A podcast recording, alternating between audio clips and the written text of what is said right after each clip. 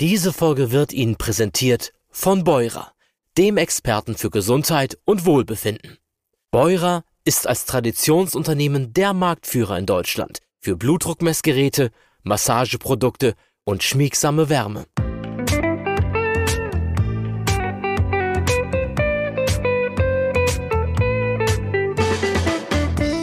Herzlich willkommen zu Vital, der Gesundheitsexperten-Talk. Der Talk mit Gesundheitsexperten aus allen Fachrichtungen über wichtige Basics zur Vorsorge, Heilmethoden, gesunde Ernährung, die richtige Dosis Bewegung und vieles mehr.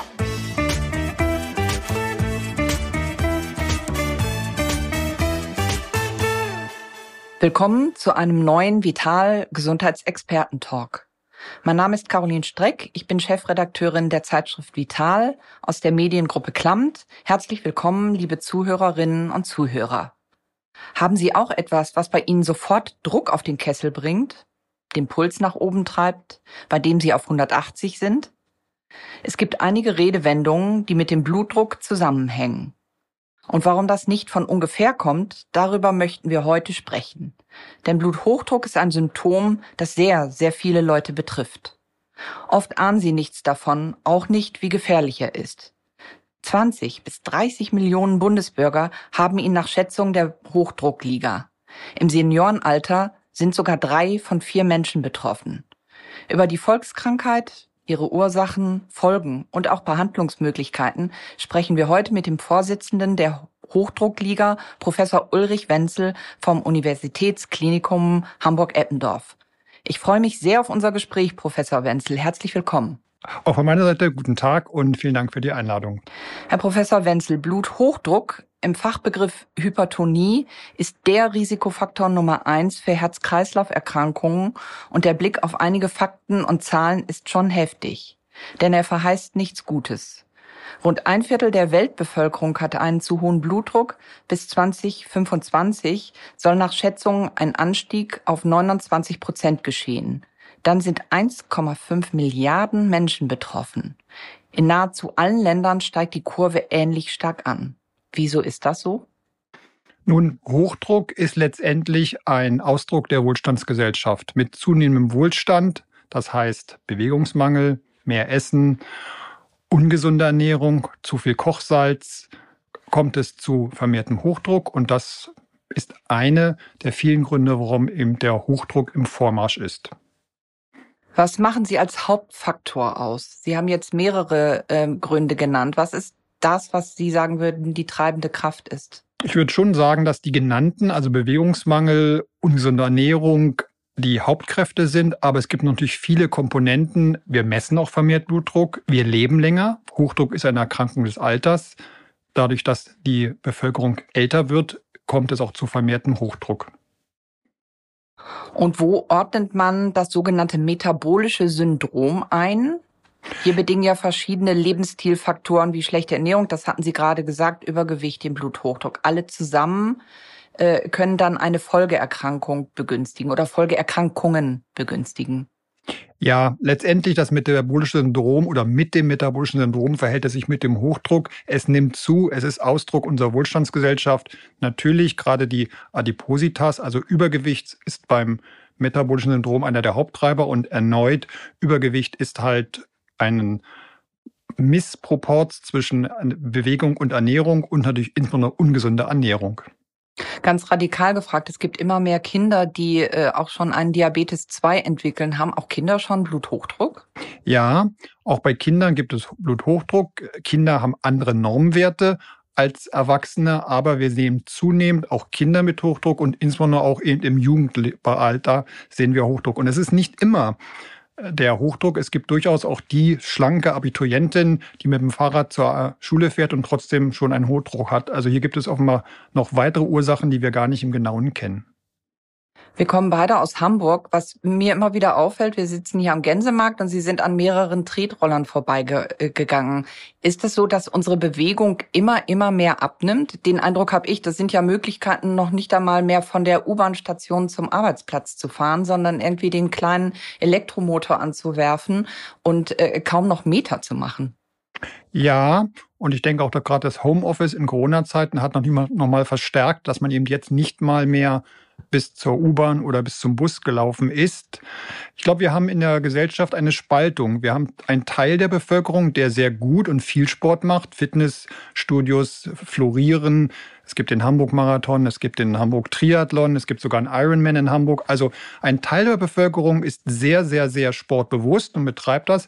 Aber wir haben einen großen Teil der Bevölkerung, der dort, ich möchte mal sagen, abgehangen ist und eben äh, bei dem Bewegung zunehmend weniger wird und eben Essen dann eine Art äh, vielleicht solcher Ersatzhandlung ist.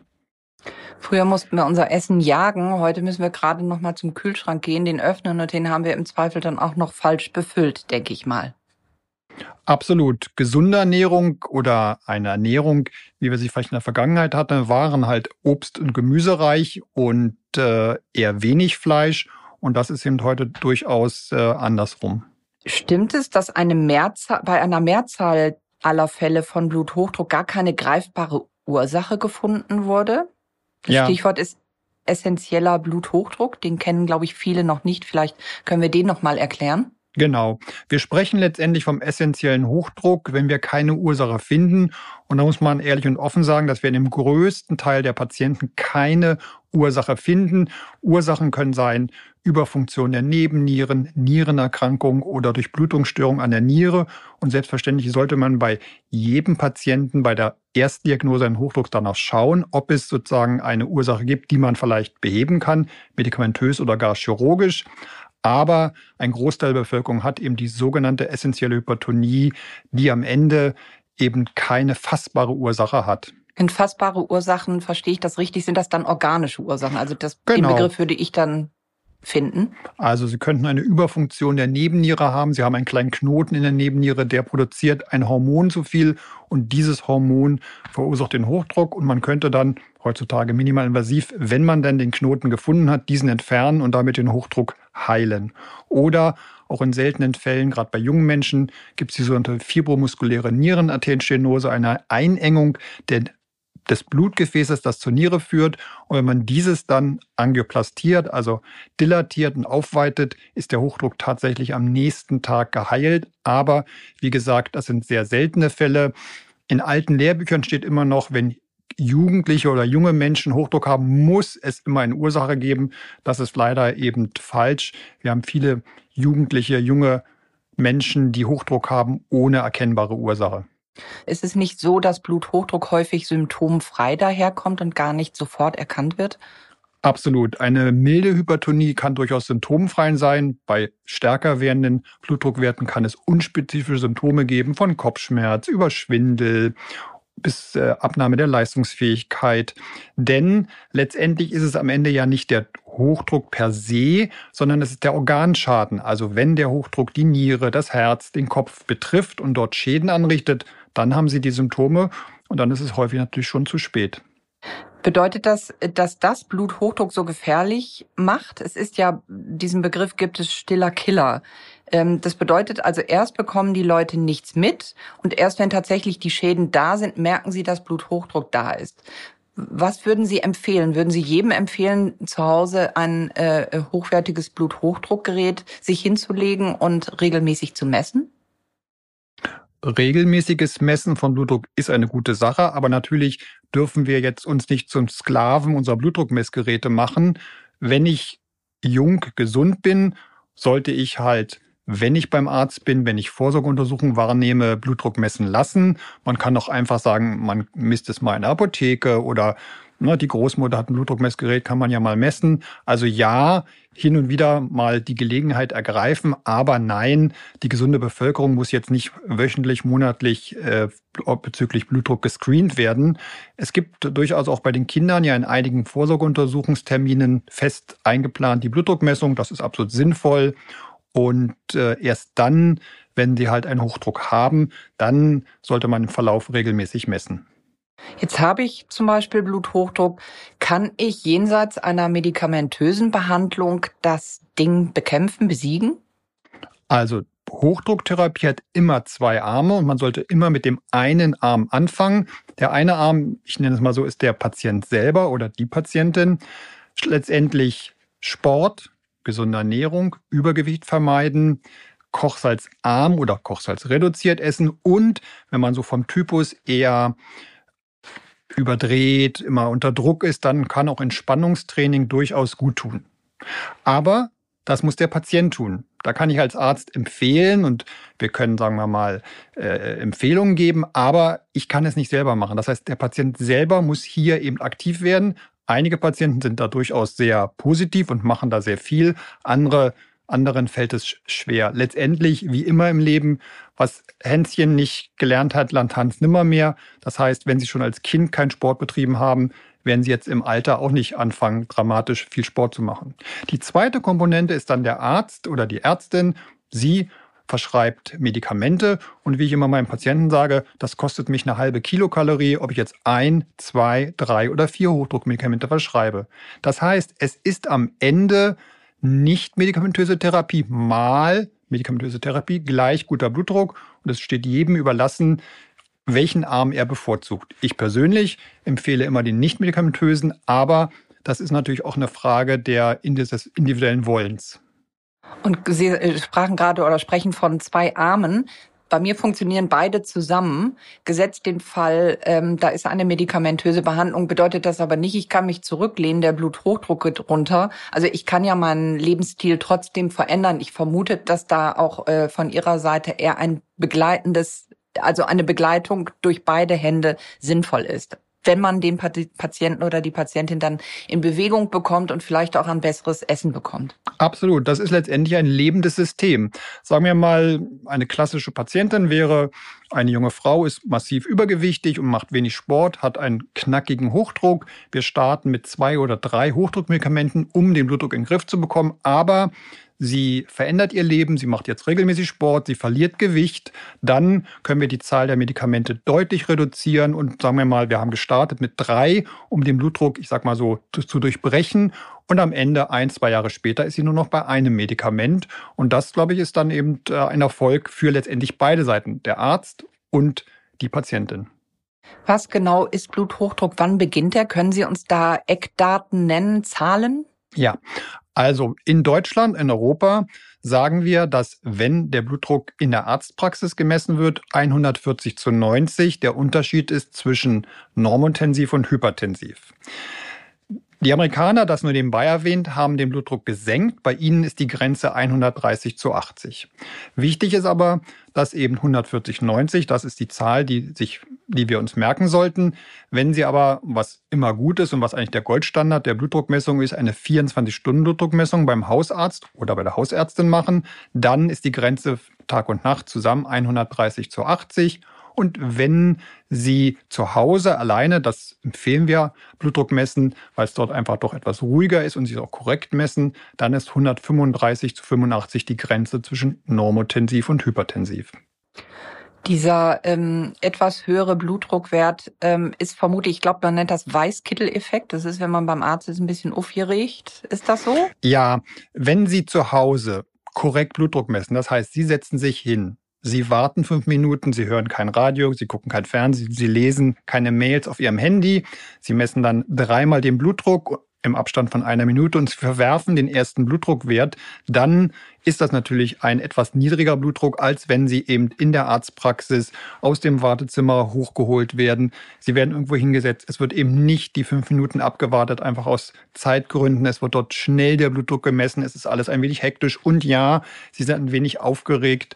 Das ist der sogenannte Weißkittelblutdruck, der eben vermieden wird, wenn wir den Blutdruck Tag und Nacht mit einer 24-Stunden-Blutdruckmessung messen oder halt korrekt zu Hause.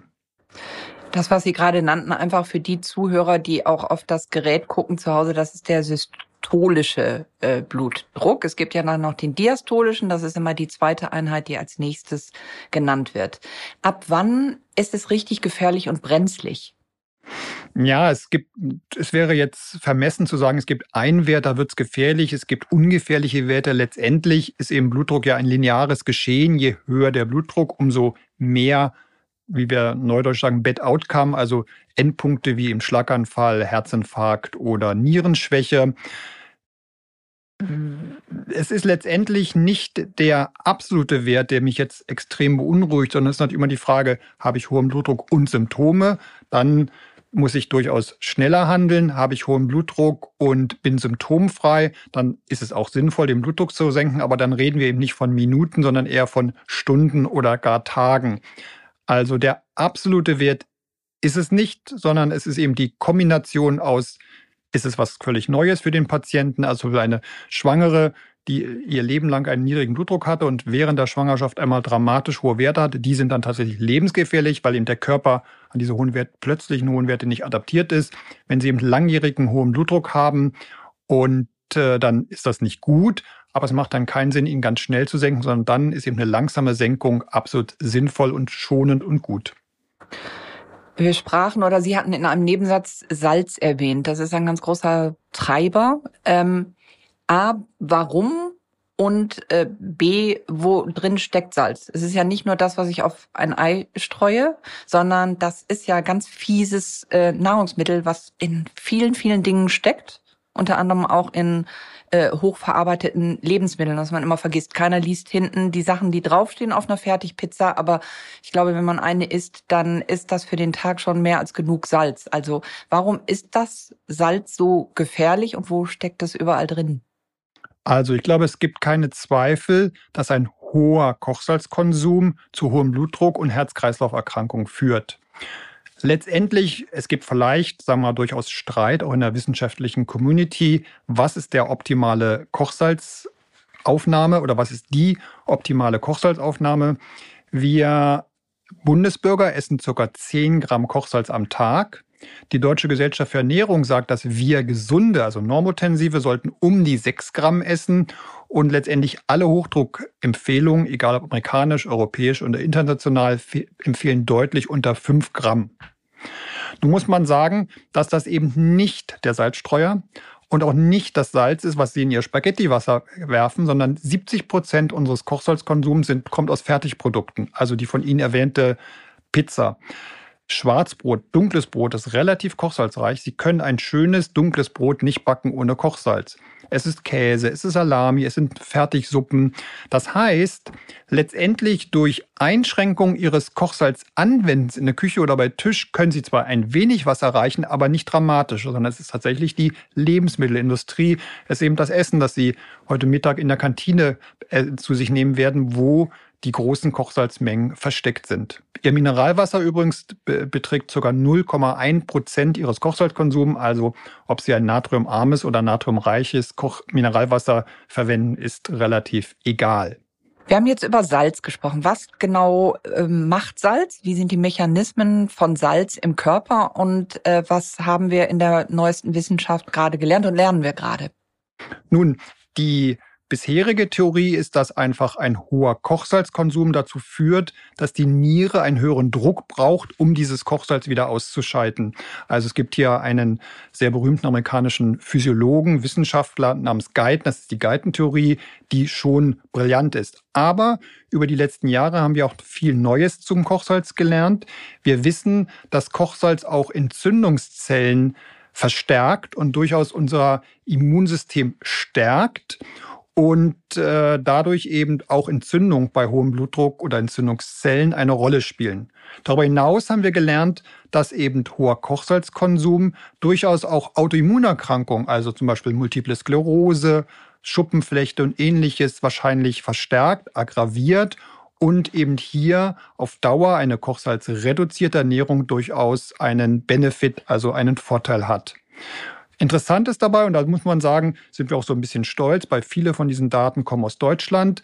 Es hat sich gezeigt, Sie wissen aus anderen Podcasts von Ihnen, dass ja der Stuhlgang, das Mikrobiom, also die Bakterien, die in unserem Darm leben, eine ganz wichtige Rolle spielen. Und wir haben gelernt, dass tatsächlich auch hoher Kochsalzkonsum unser Mikrobiom verändert. Es führt dort zu einer Defizienz von Bakterien und tatsächlich kann man experimentell durch Gabe von Bakterien den Effekt von Kochsalz dann wieder ausgleichen. Also wir finden einen Rückgang von einem sogenannten Bakterie Lactobacillus und zur Rückgabe des Lactobacillus kann zumindest die Blutdruck oder die, Entschuldigung, die Kochsalzinduzierten Effekte wieder ausgleichen. Also hier ist sozusagen ein neues Feld geöffnet worden, was faszinierend ist und wo noch viele spannende Daten in der Zukunft auf uns zukommen werden. Also das Mikrobiom, es gibt ja mehrere Mikrobiome, aber das im Darm ist ja ähm, momentan, glaube ich, in der Forschung das Größte und das Spannendste und das ähm, äh, das äh, Feld, was sich am meisten weiterentwickelt in der Art und Weise, wie wir verstehen, was überhaupt in unserem Darm passiert. Ähm, können Sie ganz kurz erklären, was sind Autoimmunerkrankungen? Das ist so ein großes Wort. Es sind viele Dinge. Es ist es ist auch ähm, eine Neurodermitis. Es ist auf der Haut. Es ist in uns. Was ist eine Autoimmunerkrankung und wie, was richtet die in uns an? Ja, letztendlich Autoimmunerkrankung heißt, dass der Körper, unser Abwehrsystem, sich gegen uns selbst richtet. Also gegen Hautzellen, gegen in der Lunge Asthma bronchiale, äh, im, im Gehirn multiple Sklerose. Nerven werden letztendlich von Entzündungszellen und Antikörpern, die wir produzieren, um normalerweise Bakterien und Viren abzuwehren und wir attackieren uns selbst. Warum diese Erkrankung zunehmen, ist nicht ganz klar. Es gibt durchaus die Sonderhygienehypothese. Also, weil wir immer sauberer leben, ist unserem Immunsystem, unserem Abwehrsystem langweilig und es richtet sich gegen uns selbst. Oder aber, dass wir zunehmend zu viel Kochsalz konsumieren und wir wissen, dass Kochsalz eben unser Immunsystem durchaus äh, oder einzelne Komponenten stärken kann und dadurch ähm, dann eben Autoimmunerkrankung letztendlich verstärkt. Jetzt gibt es ja die ganz großen Fastfood-Ketten in Deutschland, die heißen nicht unbedingt amerikanisch, sondern das sind die Bäckereien. Sie sprachen gerade von Brot. Ist das so, selbst wenn ich ein gesundes Brot äh, bei Bäckerei XY raushole und denke oder vermeintlich glaube, dass ich durch das Vollkornbrot ein gesundes Brot für eine gesunde Ernährung gekauft habe, dass dort viel Salz drin steckt? Absolut. Die Bäcker sind durchaus äh, einer der, wie möchte man sagen, Kochsalztreiber. Das Weißbrot, Sie erinnern sich an unsere Kindheit, Jugend, Weißbrot, das seien leere Kalorien. Wenn du das isst, wirst du nicht wachsen, mein Junge. So hieß es früher. Weißbrot hat relativ wenig Kochsalz und Schwarzbrot und dunkles Brot ist relativ kochsalzreich. Es ist natürlich wie immer eine Frage, äh, die Menge macht das Gift. Also, wenn Sie eine Scheibe Schwarzbrot essen, ist das durchaus gut. Wenn Sie nicht große Mengen davon essen, haben Sie damit einen großen Teil Ihres Kochsalzkonsums schon gedeckt. Und das, obwohl ich dann glaube, ich habe nur gesunde Sachen gegessen und komplexe Kohlenhydrate zu mir genommen. Also es ist so ein bisschen diese berühmte, der Vergleich Pest und Cholera. Also die Menge macht's und äh, eine ausgewogene Ernährung bedeutet also nicht acht Scheiben äh, Vollkornbrot am Tag. Sie stehen hier sozusagen ein wenig im, im Streit, möchte ich sagen, dass natürlich ballaststoffreiche Ernährung gesund ist. Aber die Frage ist eben, wenn Sie die Ballaststoffreichung aus Obst und Gemüse sich holen, ist das wahrscheinlich, wenn Sie jetzt wirklich, sagen wir mal, ausrechnen möchten, habe ich meine Ballaststoffe heute gegessen. Wenn Sie es ausschließlich aus dunklem Brot sich geholt haben, haben Sie halt als Beiständer sehr viel Kochsalz zu sich genommen. Insofern am Ende ist es die Mischung und eben, ich glaube, es sollte immer eine gute Mischung zwischen gesund leben, aber auch Lebensqualität. Wenn Sie sagen, ich esse einmal die Woche eine Currywurst mit Pommes, ist das, glaube ich, komplett in Ordnung und auch total klasse und schmeckt gut. Wenn Sie sagen, ich esse es jeden Abend oder jeden Mittag, wir erinnern uns an die Currywurst bei VW. Große Diskussionen. Es könnte ja einen großen Treiber im deutschen DAX-Unternehmen äh, fast schon an die äh, an den Krisenrand äh, schieben. Also es war eine große Diskussion vielleicht für die Zuhörer. Es ging um, glaube ich, einen. Nee, ging es grundsätzlich um die ähm, um die Kantine, dass sie komplett vegetarisch ja. kocht oder nur einen Tag die Currywurst weglässt? Nein, ich glaube, es war das bei tatsächlich bei VW die Currywurst verbannt werden sollte. Und unser ehemaliger Bundeskanzler Herr Schröder sagte, die Currywurst ist der Energieregel des äh, Arbeiters am Fließband, mit dem er den VW herstellt. Und deswegen hat er sich für die Currywurst eingesetzt. Ich glaube, wenn ich jetzt nochmal zurückreise in meine Erinnerung, ist, glaube ich, auch, weil kein Würstchen oder Fleisch gereicht wurde, eine Ehe von ihm gescheitert. War doch so, ne? In die Details der multiplen Ehen unseres Ex-Bundeskanzlers habe ich mich bis jetzt noch nicht so eingearbeitet. Nein, aber das ist, glaube ich, die Historie dessen. Nichtsdestotrotz in einer Currywurst in Pommes frites stecken, äh, äh, steckt viel Salz. Äh, das war unser Aufhänger. Ähm, ist Salz gleich Salz? Oder gibt es Salzsorten, ja. mit denen ich äh, dieses Problem lösen kann? Die Antwort ist ja und nein. Also, Kochsalz ist Natriumchlorid. Und äh, wenn Sie jetzt Kräutersalz nehmen, das heißt, Sie fügen Kräuter dem Salz zu, dann können Sie durch die Kräuter vielleicht so viel Geschmack in Ihr Essen bringen, dass Sie weniger Kochsalz, weniger Natriumchlorid verwenden. Äh, das ist natürlich vorteilhaft. Aber tatsächlich sprechen Sie einen sehr guten Punkt an. Es gibt die Möglichkeit, einen Teil des Kochsalz, also Natriumchlorid, durch Kaliumchlorid zu ersetzen. Es gab gerade eine große Studie in China, im, publiziert im New England Journal. Das ist für uns Mediziner schon so eine Art Bibel. Also was dort publiziert wird, hat im Allgemeinen Hand und Fuß und gute Qualität. Und dort konnte man zeigen, wenn man in einem ländlichen Gebiet Chinas den Menschen dort zur Hälfte statt des normalen Kochsalz, Natriumchlorid, Kochsalz gab, wo ein Viertel durch Kaliumchlorid ersetzt war, dass man dann über mehrere Jahre den Blutdruck gesenkt hat. Gar nicht so stark, es waren nur wenige Millimeter G, aber sehr viele Endpunkte, wie wir in Studien sagen, also Schlaganfall, Herzinfarkt und ähnliche Sachen vermieden hat. Das heißt, es könnte durchaus sein, dass wir wieder zurückkommen, was es schon früher gab. Im Formhaus konnte man früher so Salzersatz kaufen. Vielleicht ist das eine Möglichkeit, tatsächlich geschmacksneutral und auch leicht anzuwenden, in Zukunft den Kochsalzkonsum leicht zu senken. Werbung. In Deutschland leidet jeder dritte Erwachsene an Bluthochdruck. Und genau da kommt Beurer ins Spiel. Mit dem neuen Blutdruckmessgerät BM81 EasyLock präsentiert Beurer den Betroffenen ein All-in-One Oberarm-Blutdruckmessgerät. Durch die innovative Manschette ist die Handhabung besonders einfach. Denn störende Kabel oder Schläuche gehören damit der Vergangenheit an. Mit nur einem Handgriff werden Manschette und Messgerät über den Arm gezogen, am Oberarm platziert und mit dem Easy-Lock-Verschluss festgedreht. Dieser innovative Mechanismus sorgt für den optimalen Halt am Oberarm und maximalen Komfort bei der Messung. Und das Ganze ohne Klettverschluss. Zusätzlich zeigt die im Blutdruckmessgerät integrierte Manschettensitzkontrolle den korrekten Sitz am Oberarm an und garantiert damit eine angenehme und genaue Blutdruckmessung. Das Blutdruckmessgerät BM81 EasyLock erkennt unregelmäßigen Herzschlag und ermittelt den Durchschnittswert aller gespeicherten Messwerte des Morgen- und Abendblutdrucks der letzten sieben Tage.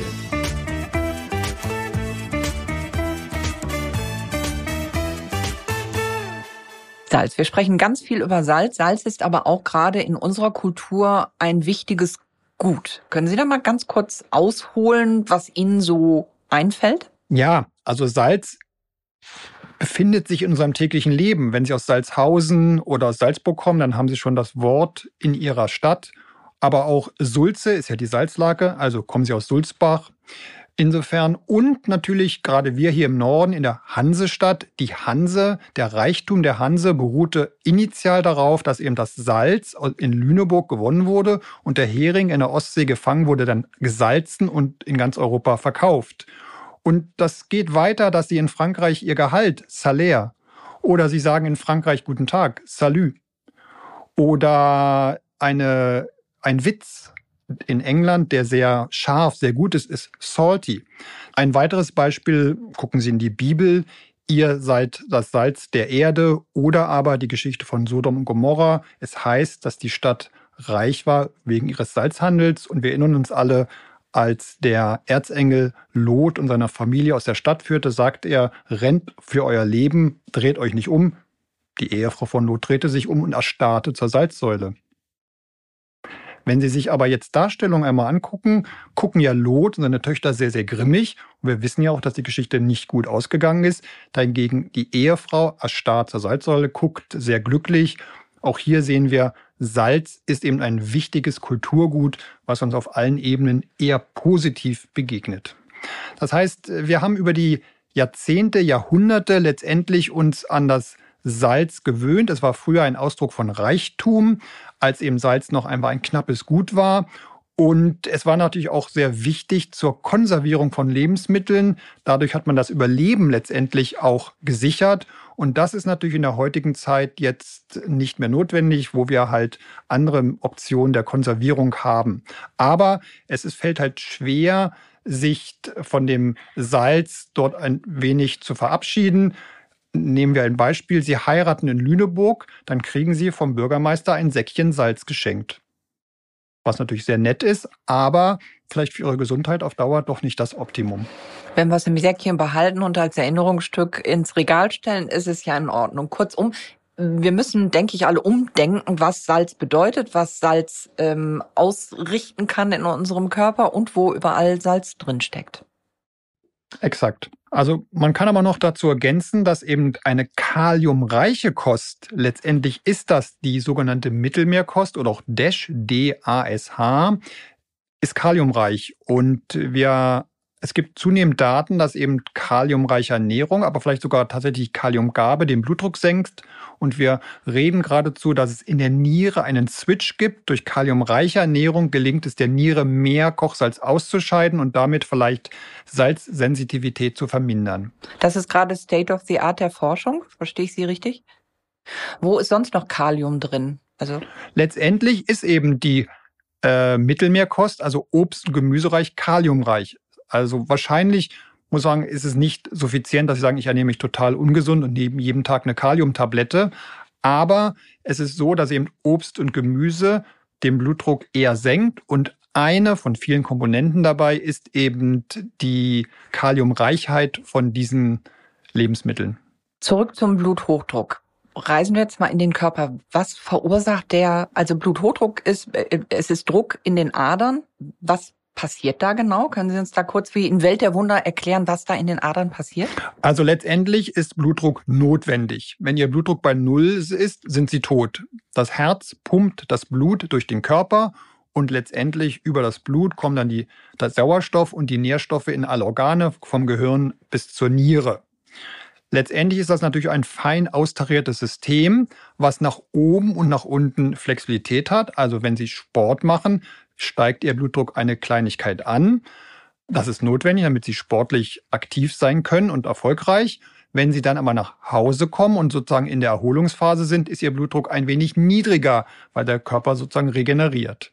Wenn es dann aber im Rahmen der sogenannten arteriellen Hypertonie auf dauerhaft zu hohen Blutdruckwerten kommt, führt das zur Versteifung der Gefäße, zur Schädigung und eben letztendlich zu Schäden in den Organen. Letztendlich muss man sich so vorstellen, eine Art Barotrauma, also zu viel Druck auf zarten Gefäßen in der Niere, im Auge, im Herzen, im Gehirn und das führt dann auf Dauer zu Schäden.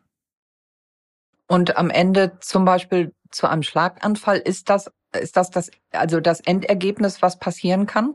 Absolut. Der Schlaganfall ist eine der klassischen Hochdruckfolgen, wo wirklich der Hochdruck eine ganz, ganz wichtige Komponente ist. Bei allen anderen Erkrankungen, ob es am Herzen, an der Niere ist, ist es häufig der Hochdruck und etwas anderes, aber auch Augenerkrankung oder Demenz. Das heißt, ja, es gibt meinetwegen eine Erkrankung in der Niere, die die Niere kaputt gemacht hat oder kaputt macht. Und wenn sie dann auch noch zusätzlich hohen Blutdruck haben, dann wird eben das Geschehen aggraviert, verstärkt und es kommt schneller zur Niereninsuffizienz bis hin zur Dialysepflichtigkeit.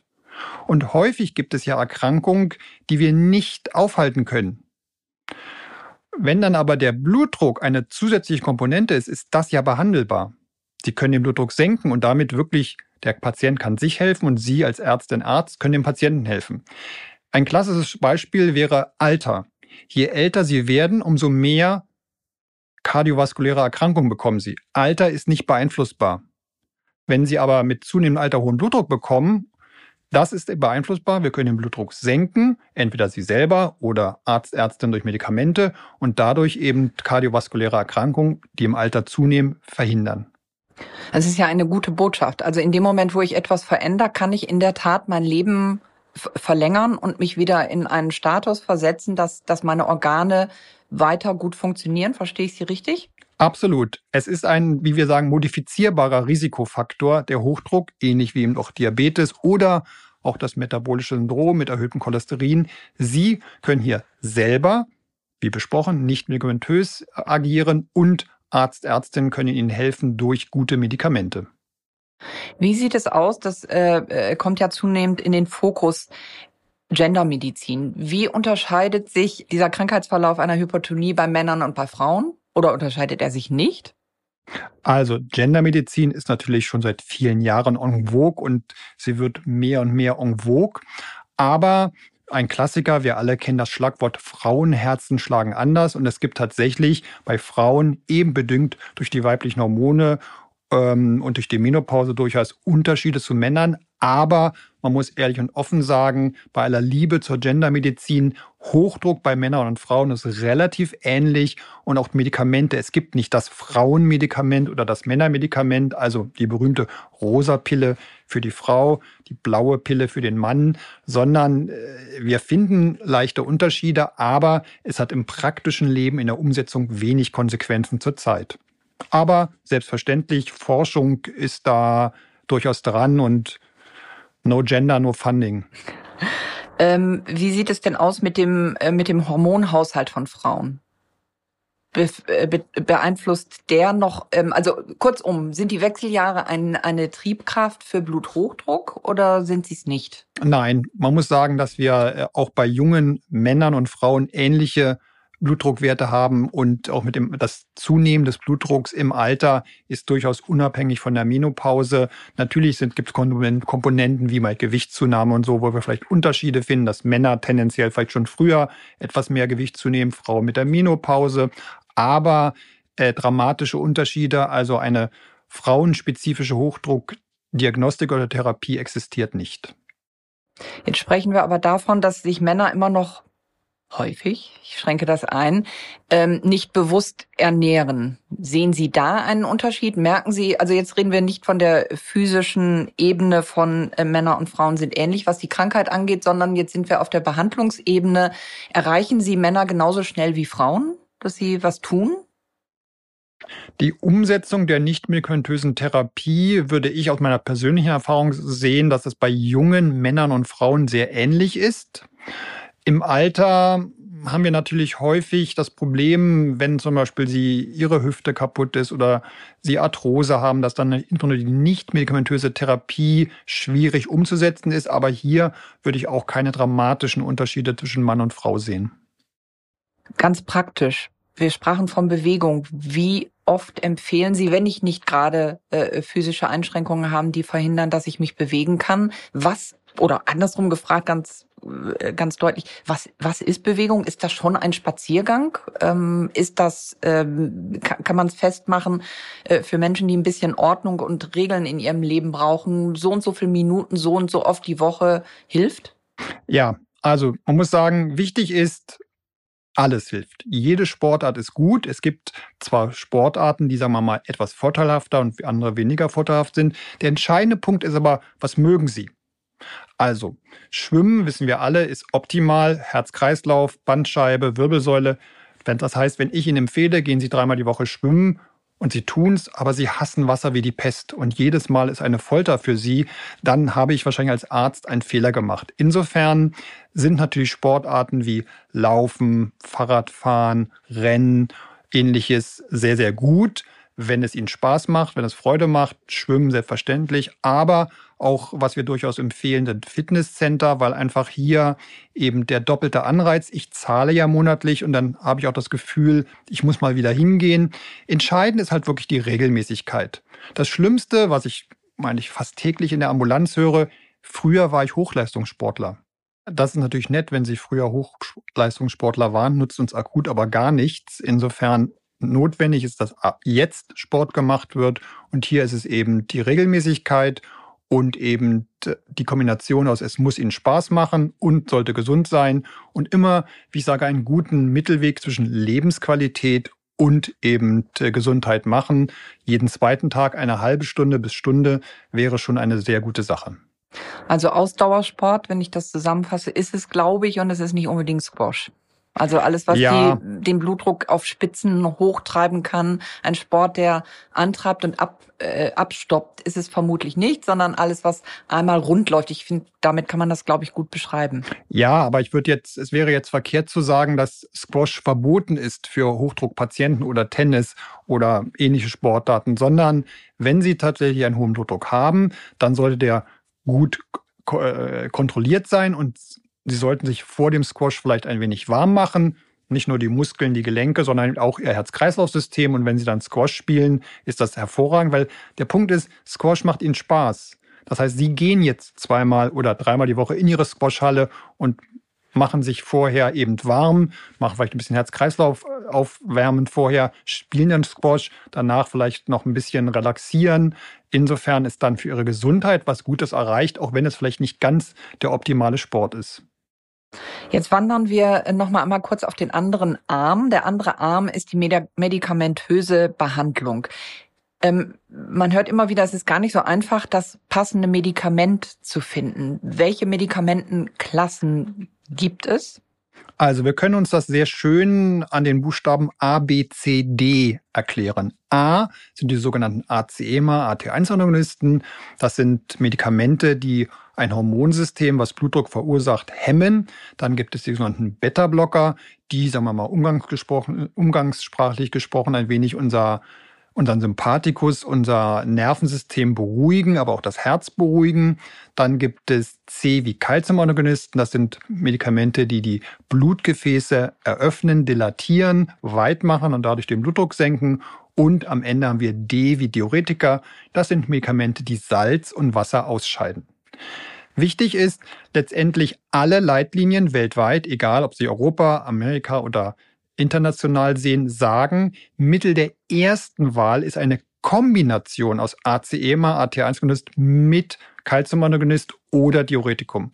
Das heißt, mit der Ausnahme bei vielleicht sehr jungen Menschen oder sehr alten, wo man auch mit einer Monotherapie anfangen kann. Das heißt, es ist besser, dass man zwei Substanzen von Anfang an kombiniert mit halber Dosis, am besten als Kombinationspräparat, Single Pill, um die Therapietreue zu erhöhen und Therapietreu, ich äh, hake da kurz ein, ist, dass ich tatsächlich auch regelmäßig, so wie es verordnet ist, diese Tablette einnehme. Das hört sich jetzt einfach an, aber das glaube ich, das Ausschleichen bei Menschen ist oft der Fall. Auch Mensch, habe ich die vergessen, dann ist ja auch egal. Also ich muss, muss mich wirklich an den Medikamentenplan halten. Da habe ich kurz reingegrätscht, jetzt gebe ich Ihnen gerne wieder das Wort. Nein, nein, da, das ist ein exzellenter Punkt. Der Geist ist willig, das Fleisch ist schwach. Therapietreue, Compliance ist extrem wichtig. Sie müssen jeden Morgen, jeden Abend an Ihre Tabletten denken. Und Therapietreue hat erneut zwei Arme. Es ist der Patient, die Patientin, der die Medikamente nehmen muss. Aber es ist eben auch der Arzt, die Ärztin, der korrekt verschreiben sollte. Also wenn ich Ihnen verschreibe, ein Medikament, nehmen Sie hiervon zweimal eine halbe Tablette oder dreimal eine oder ähnliches. Das ist keine gute Medizin bezüglich Hochdruck Hochdrucktherapie sollte möglichst einmal eine Tablette und die empfehlen wir immer morgens zu nehmen, weil einfach eben so die Abläufe morgens meist geregelt sind. Die Einnahme mittags oder gar abends ist immer unzuverlässig, weil bei jedem von uns das ist Mittag irgendwie anders. Die essen mal unterwegs, mal in der Kantine, mal zu Hause, abends, die gehen ins Kino oder auch nicht. Insofern einmal eine, morgens genommen und wie adressiert Kombinationstherapie ACEMA, Arterienzyklus mit Calciumist und oder Diuretikum. Das ist eine gute Therapie. Wichtig, der Beta-Blocker, immer noch muss man sagen, sehr beliebt, ist nicht Medikament der ersten Wahl in der Hochdrucktherapie. Beta-Blocker sind hervorragende Medikamente, wenn der Hochdruckpatient, wie wir sagen, Komorbiditäten hat, also andere Erkrankungen. Haben Sie einen Herzinfarkt gehabt? Haben Sie eine Herzinsuffizienz? Oder haben Sie Vorhofflimmern? Dann ist der Beta-Blocker hervorragend. Wenn Sie aber ich sag mal in Anführungsstrichen, der gesunde Hypertoniker sind, sie haben nichts außer Hochdruck, dann hat der Beta-Blocker in ihrer Therapie nichts zu suchen. Denn unter Beta-Blocker nehmen sie leicht Gewicht zu. Und das ist natürlich ein Paradox, dass ich Ihnen als Patient sage, bitte Gewicht abnehmen. Gleichzeitig verschreibe ich Medikament, was das erschwert. Und Ihre sportliche Leistungsfähigkeit wird ein wenig vermindert. Und auch hier natürlich das Paradox. Ich empfehle, dass Sie mehrfach pro Woche laufen, schwimmen, Fahrradfahren gehen und gebe Ihnen eine Tablette, die das ein wenig erschwert. Das macht keinen Sinn und ist nicht mehr Mittel der Wahl. Ist es einfach als Arzt, jetzt kommt jemand zu mir und der hat Bluthochdruck, ist das auch ein bisschen Trial and Error? Also, dass ich, äh, dass ich erstmal etwas äh, verschreibe und gucke, wie wirkt das? Wir leben ja in einer Gesellschaft, wo wir ganz schnell eine Antwort finden wollen. Aber das ist eben nicht immer so leicht. Bedeutet das, dass ein Arzt gucken muss, wirkt es individuell bei einem Menschen anders? Muss sich ein Arzt herantasten an die Medikation? Ja, das ist ein sehr guter Punkt. Wenn Sie tatsächlich mit Monotherapien anfangen, also Sie würden nur ein ACEMA geben oder nur ein Calciumonist oder nur ein Diuretikum, dann weiß, wissen wir, dass es da unterschiedliche gibt. Also junge Menschen reagieren relativ gut auf ACEMA, Arterienzyklonist, ältere Menschen eher nicht. Dahingegen bei jüngeren Menschen ist das Diuretikum nicht so geeignet. Letztendlich, ja, es gibt eben auch mehr den salzsensitiveren, den weniger salzsensitiveren. Und Sie können zum Beispiel den Effekt Ihres ACE-Mas, Ihres AT1-Agonisten durch hohen Kochsalzkonsum antagonisieren. Insofern ist, springt hier eben die Empfehlung, die jetzt so ein paar Jahre alt ist, der Kombinationstherapie von Anfang an niedrig dosiert. Das ist wichtig als Single Pill ein, indem Sie halt ein ACE-Emer mit einem Diuretikum oder einem Calciumonisten kombinieren, haben Sie letztendlich einen großen Teil der Bevölkerung abgedeckt bezüglich des Ansprechens. Also, es ist eine Krankheit, um das zusammenzufassen, die sehr komplex ist. Wir haben, glaube ich, zumindest für die Patienten, es ist ja irgendwas, was ich nicht sehe. Eine Krankheit ist irgendwie leichter, wenn ich, wenn ich sie sehe, wenn ich sie eher begreifen kann. Ähm, zusammengefasst würde ich sagen, empfehlen wir beide Bluthochdruck mal zu messen. Auch für die Leute sind ja sehr viele Bluthochdruckfälle, die schlicht und ergreifend nicht erkannt sind und erst mit, äh, äh mit einem Schlaganfall oder äh, anderen Krankheiten erkannt wird. Ich glaube, da können wir die Werbetrommel für, für das Bluthochdruck messen in der Apotheke beim Arzt einfordern, dass es gemessen wird, äh, ein bisschen das Bewusstsein dafür schärfen, dass man es macht. Möglichst gesund essen, vielleicht auch mal Gemüse in den Kühlschrank legen im Mobile Office und das ist genauso schnell zuzubereiten wie eine, äh, wie eine Fertigpizza. Und ähm, bewegen. Sind das so die drei Sachen, die wir ja, als Quintessenz aus diesem Gespräch empfehlen würden? Ja, letztendlich würde ich es vorsichtig so in vier äh, Unterpunkte einteilen. Sport, Gewicht, gesunde Ernährung und bei der gesunden Ernährung würde ich eben nochmal einen Schwerpunkt auf Kochsalzreduktion. Das heißt eben nicht komplett verzichten, weil Kochsalz ist durchaus Geschmack, aber eben eine leichte Reduktion, ein, zwei Gramm weniger, ist schon extrem vorteilhaft. Und wie immer im Leben, es ist halt nicht das eine, sondern es ist die Kombination. Und wenn eben die Kombination aus nicht medikamentöser Therapie nicht hilft oder Sie sind nicht gewillt, Sie sagen einfach, ja, ich gehe zweimal die Woche jetzt eine halbe Stunde laufen, mehr schaffe ich nicht, mehr möchte ich nicht, dann ist es durchaus akzeptabel oder auch gut, dass dann, wenn der Blutdruck immer noch zu hoch ist, Sie eben ein Medikament bekommen und eben die Kombination aus beiden den Blutdruck in den perfekten Bereich bringt. Wunderbar. Ganz herzlichen Dank, Professor Wenzel, für das Gespräch. Mal wieder viel dazugelernt und ähm, auf Wiederhören. Vielen Dank.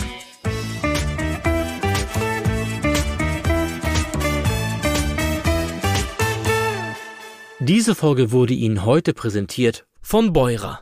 Beurer gehört zu den absoluten Experten im Bereich Blutdruckmessung. Mit dem neuen innovativen BM81 EasyLock wird das Blutdruckmessen zukünftig noch leichter. Anlegen, festdrehen, messen, fertig. Das innovative Blutdruckmessgerät von Beurer bietet perfekte Passgenauigkeit, maximalen Komfort, sicheren Halt und eine digitale Speicherung aller Daten. Weitere Informationen finden Sie auf www.beurer-shop.de.